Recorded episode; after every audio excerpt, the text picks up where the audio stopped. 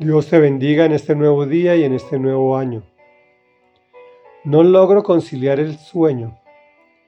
Es la primera de tres entregas en que dividimos el Salmo 102, el cual dice así, Escucha Señor mi oración, llegue a ti mi clamor, no escondas de mí tu rostro. Cuando me encuentro angustiado, inclina a mí tu oído.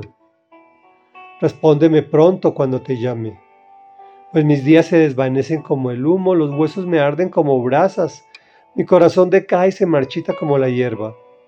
Hasta he perdido el apetito. Por causa de mis fuertes quejidos, se pueden contar mis huesos. Parezco un búho del desierto. Soy como un búho entre las ruinas. No logro conciliar el sueño Parezco ave solitaria sobre el techo. Comentario. ¿Por qué será que esperamos a que las cosas se compliquen a tal grado de angustia, a sentir los huesos arder, hasta creer que el corazón se marchita, a no lograr conciliar el sueño?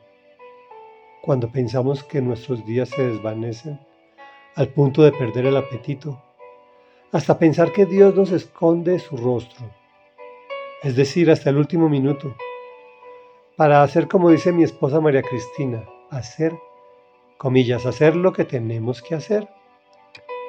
Mejor dicho, lo primero que debemos hacer en cualquier situación, en la alegría o en las penas, en los triunfos o en las derrotas, bien sea con salud o con enfermedad, con dinero o sin este, incluso en una quiebra económica o en un tremendo éxito comercial también en lo sentimental, bien sea que estamos solos o porque encontramos nuestra media naranja, incluso cuando hay problemas conyugales. Si tu cónyuge te está haciendo la vida a cuadritos o cuando eres tú quien no entra en razón. ¿Puedes identificar estas situaciones? Y lo más importante, ¿tienes el valor de pedir perdón, reconociendo tu error? Bueno, en todas estas situaciones, y en las que se nos escapan, debes presentarte ante el Señor en oración, súplica y ruego. O alegre, en agradecimiento por las peticiones cumplidas o las bendiciones inesperadas. Sabes que son muy pocas personas las que actúan como ese único de diez leprosos que volvió a darle gracias al Señor por su sanidad. Bueno, tenemos que implorar que llegue a Él tu clamor, para que incline a ti su oído y te responda cuando le busques. Reflexión.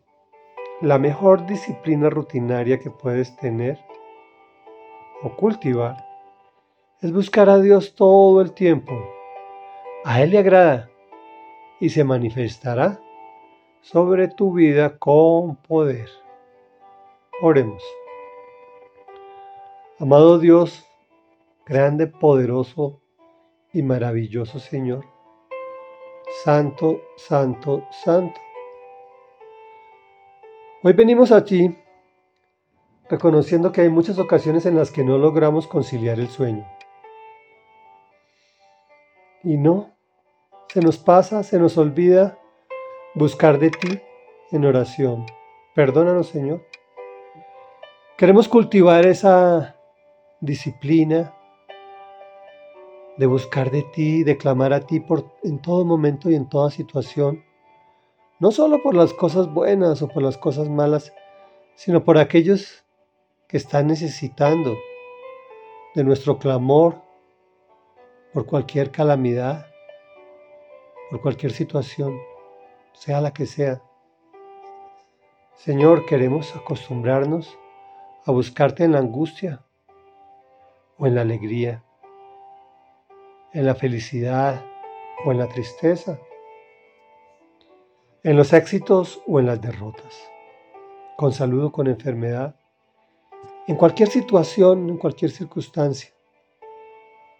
También emocionalmente cuando tenemos miedo al futuro cuando tenemos temor por lo que está sucediendo o por lo que creemos que puede pasar.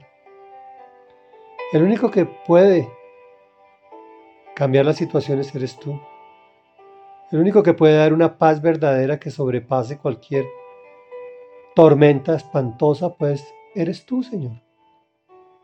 Por eso, Señor, amado Rey, amado Dios, a ti venimos para que grabes en nuestro corazón la oración.